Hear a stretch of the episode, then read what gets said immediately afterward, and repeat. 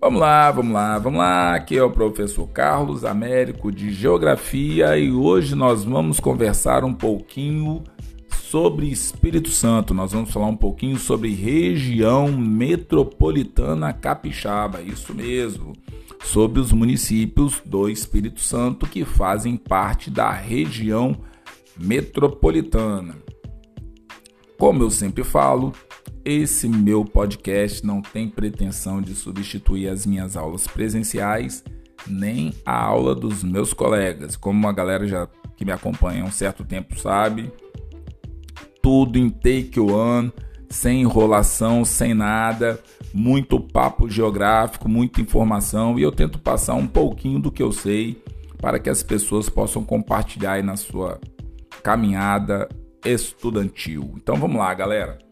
Eu acho que falei de tudo. Vou soltar agora uma vinheta dos nossos patrocinadores, porque eu não tenho patrocinador, então vai lá, vou soltar a vinheta. Soltei já terminou a vinheta. Vamos lá, vamos começar a nossa aula de geografia. Pois bem, galera, olha só. Quais são os municípios que compõem a região metropolitana do Espírito Santo? Temos aí de norte a sul o município de Fundão, o município de Serra, o município de Vitória, o município de Vila Velha e o município de Guarapari. Todos esses municípios são litorâneos, então eles têm contato com o Oceano Atlântico. O município de Cariacica também faz parte da região metropolitana. Esse município ele não tem uma ligação com o mar, claro que tem a Baía de Vitória, mas a Baía de Vitória acaba limitando o município de Cariacica porque você sabe das pontes, tem a segunda ponte e tem as cinco pontes. Então, a parte da possibilidade de desenvolvimento portuário no município de Cariacica inexiste. Então, ficando apenas em Vila Velha e Vitória, ok? E claro que Serra também. Então vamos lá, galera. Seguindo aí para o último município que faz parte da região metropolitana, nós temos Viana. Então vamos lá, de novo. Todo mundo guardar aí. Fundão, Serra, Vitória, Vila Velha, Guarapari, Cariacica e Viana. Carlos, mas não existe 78 municípios no Espírito Santo? Exatamente, e nós temos várias regiões dentro do Espírito Santo. Vamos ver lá quais são essas regiões. Não vai dar para falar o nome de todos os municípios. Não é porque eu tô com preguiça não, mas é porque é o seguinte, você seria bom que você pegasse um mapa e fosse destacando essas regiões. OK? Você tem aí a região metropolitana, região central serrana, região sudoeste serrana, você tem a região litoral sul, você tem a região central sul, você tem a região do Caparaó, você tem a região do Rio Doce, você tem a região centro-oeste, isso mesmo, tem região centro-oeste no Espírito Santo, tem região Nordeste no Espírito Santo e tem região Noroeste. Então, galera, recomendo também que vocês deem uma passada lá no meu TikTok, no Se Liga, no GPS, para dar uma olhadinha aí nessa parte de norte, sul, leste, oeste, boreal, setentrional, meridional, poente, nascente, porque geralmente é, nos textos de geografia nem sempre as pessoas vão colocar norte, sul, leste, oeste. Às vezes vão soltar lá meridional, aí você fica meridional fica onde? Setentrional, setentrional fica onde? boreal aí, meu Deus. Austral aí você, Jesus. Na região, então eu recomendo até o seguinte, vou fazer um adendo aqui rápido. Pega no seu celular mesmo, tablet, baixa uma bússola. Tenta marcar na sua casa norte, sul, leste, oeste. E aí depois que você marcar essas posições, você fica. O banheiro da minha casa fica em qual direção? O quarto onde eu fico, a sala, a varanda, a garagem, a casa do vizinho. E depois você vai aumentando a, os, a sua percepção. E tenta deixar de usar norte, sul, leste, oeste. Vai usando meridional, setentrional, austral, boreal. Porque de repente vem lá uma questão, vamos supor, vou chutar uma aqui. Na região setentrional da floresta amazônica, e aí te dá um mapa. E aí você fica, cara, onde é que fica a região setentrional? Aí você vai para a letra B. Fica na região sudoeste. Aí você falou, caracoles, eu sei que o sul é para baixo, mas para onde? Então assim, é bom você dar uma olhadinha lá na Rosa dos Ventos, tal. Então assim, porque isso é parte inicial de cartografia, tal, mas acompanha pro resto da vida. Então, seguindo aí para conversar um pouquinho sobre o Espírito Santo e os seus 78 municípios. Então, quando você vê aí e você se depara com a região metropolitana do Espírito Santo, por que, que a região metropolitana do Espírito Santo é a região metropolitana? Porque você tem nessa área, nessa região, uma troca maior e mais constante de pessoas, serviços, mercadorias, informações. Você tem desenvolvimento de atividades econômicas, só que nem todas as atividades econômicas do estado do Espírito Santo estão na região metropolitana. Existem atividades econômicas muito importantes que não estão na região metropolitana. Com isso, você tem uma parte do parque industrial nessa região metropolitana, mais precisamente em Serra, Vitória, Vila Velha, Cariacica. Então você tem aí espalhado. Claro que você também tem situações específicas em Fundão, Guarapari e tal, observando que todos esses municípios também têm, por exemplo, Serra, Vitória, Vila Velha, a questão de portos. Portos esses que vão entrar o quê? no processo de importação e exportação. Como o Brasil exporta muita matéria-prima para outros países, essa parte do escoamento, rodovias, ferrovias, portos, isso daí tudo vai entrar nesse bojo principal aí da importância da região metropolitana para que o Espírito Santo consiga.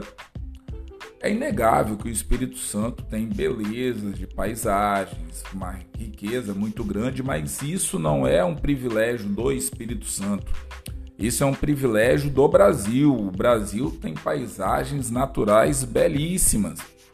Não deixa a desejar para nenhum país do planeta Terra, mas existem paisagens belíssimas no planeta Terra que também não deixam a desejar em nada para o Brasil. O que eu sempre falo para os meus estudantes: você tem que entender as diferenças de clima, relevo, vegetação, hidrografia, população, porque elas não são excludentes, elas são, muito pelo contrário, complementares e necessárias. Quem conseguir entender que o planeta Terra funciona desse jeito vai evoluir mais rápido do que outras pessoas, ok? Então eu vou deixando aí. Ah, tem que falar uma coisinha aqui sobre cartografia.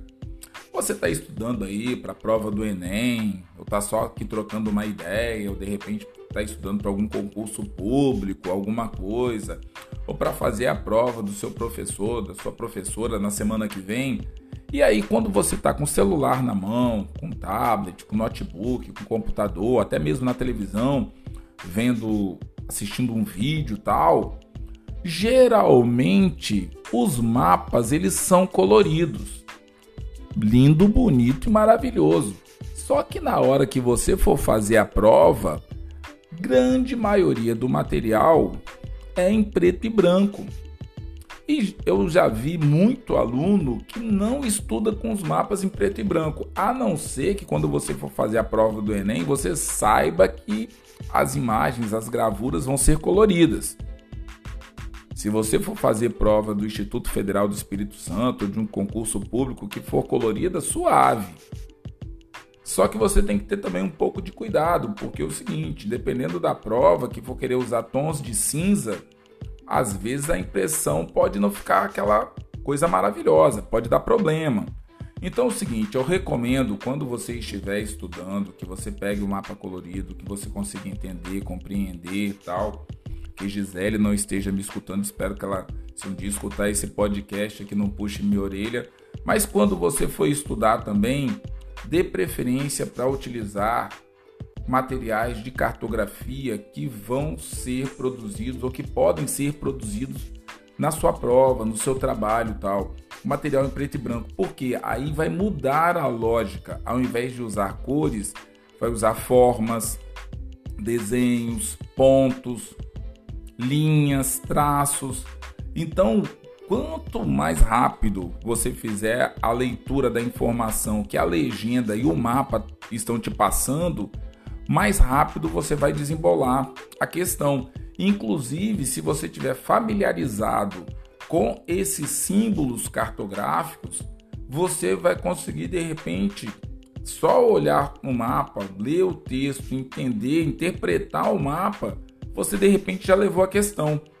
Então, assim, é muito importante se você, não sei qual é a área que você vai seguir, não sei se é na área de saúde, na área de segurança, na área de educação, setor privado, setor público, eu não sei o que, que você vai fazer da vida, mas tudo que você for fazer da sua vida, você pode transformar num gráfico, numa tabela tal, e você pode também transformar o que? Num mapa. Você pode transformar isso no mapa. Entendeu? Então, assim, tenta, é, sempre que possível, é, trabalhar com esse tipo de situação, porque senão você depois vai se macetear tanto com o mapa colorido que você vai ficar mesmo sempre olhando para a legenda, sempre vendo as cores, diferenciando tal. E outra coisa, a grande maioria dos mapas, quando vão trabalhar questões do mapa mundi, ou do Brasil, ou do Espírito Santo, ou de regiões metropolitanas, ou de aglomerados urbanos, tal que seja, metrópoles, megalópolis, na grande maioria das vezes não é com mapas coloridos.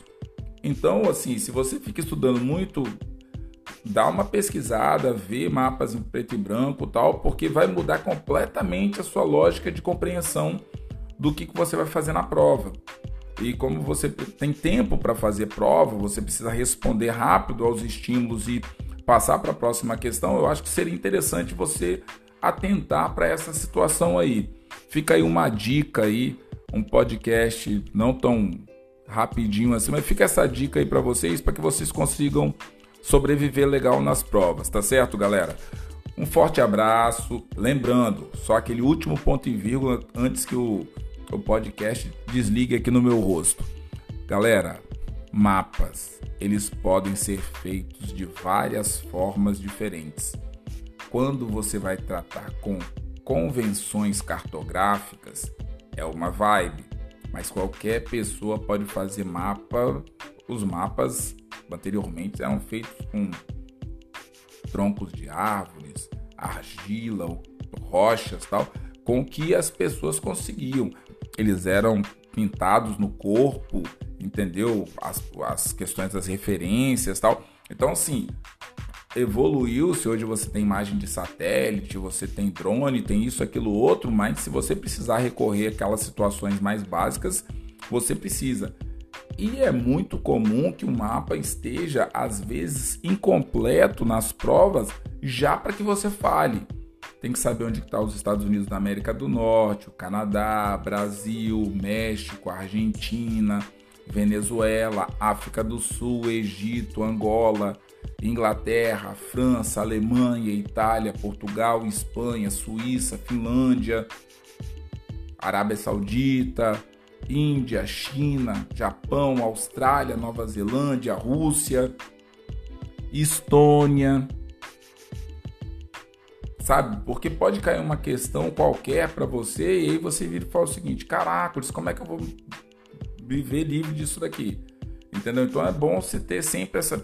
Os países tidos como os mais importantes, você guardar, porque às vezes vão te dar um mapa e não vão escrever o nome do, das cidades e muito menos o nome do país. Ou não vou te dar o nome do estado brasileiro, nem a capital. Ou vão te dar o mapa do Espírito Santo, vão pedir que você ache o nome do município, mas também não vão dar o nome da cidade. Então, assim, se você puder fazer isso daí, ajuda, ajuda, vai por mim que ajuda.